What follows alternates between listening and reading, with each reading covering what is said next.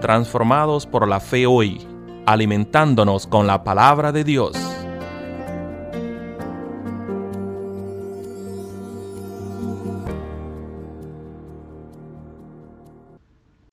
Muy buenos días a todos los que escuchan este mensaje el día de hoy.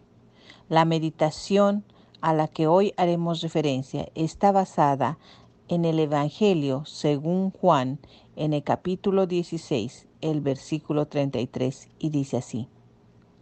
Estas cosas os he hablado para que en mí tengáis paz. En el mundo tendréis aflicción, pero confiad, yo he vencido al mundo. Esta es palabra de Dios. La meditación de hoy es la conclusión triunfante del discurso de despedida de Jesús a sus discípulos antes de ir a la cruz. Jesús les dice palabras que son muy inspiradoras a sus seguidores. Les dice, para que en mí tengáis paz. Con esto Jesús ofrece a sus seguidores paz y aunque en ese mismo momento Judas estaba conspirando para el arresto de Jesús, él tiene paz. Y es más, Él ofrece paz a sus discípulos.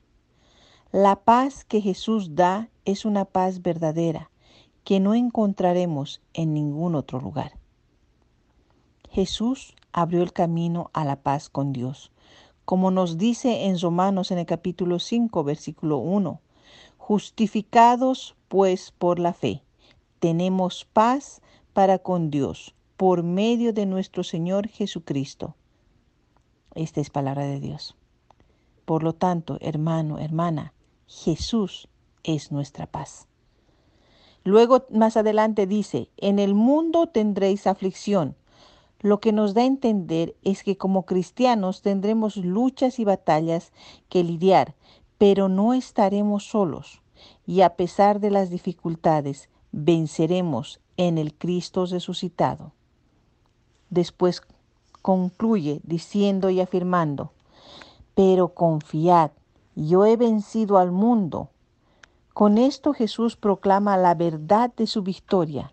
Es una declaración de un hombre que está a punto de ser arrestado, abandonado, rechazado, torturado y ejecutado. Pero ni Judas, ni las autoridades religiosas, ni Pilatos, ni la muerte, ni siquiera la tumba pueden vencerlo. Jesús verdaderamente puede decir, yo he vencido al mundo. Esa declaración es audaz. Nos muestra que Jesús es un vencedor y nos trae confianza. Vemos que aunque se va, no nos abandona. Vemos que nos ama y que la victoria es suya. Por lo tanto, tengamos también nosotros la seguridad plena que Jesús vive y porque Él vive, nosotros viviremos. Que Dios bendiga y fortalezca su vida, hermano, hermana que nos escucha en esta mañana. Que la victoria de Cristo resucitado nos acompañe en nuestra jornada diaria y que la misericordia de Dios sobreabunde en cada uno de nuestros hogares recuerde y mantenga firme en su corazón que Jesús venció la muerte, que nuestro Cristo ha resucitado y que esa luz de esperanza nos acompañará por el resto de nuestra vida. Que tenga un día muy bendecido. Hasta luego, querido hermano y hermana.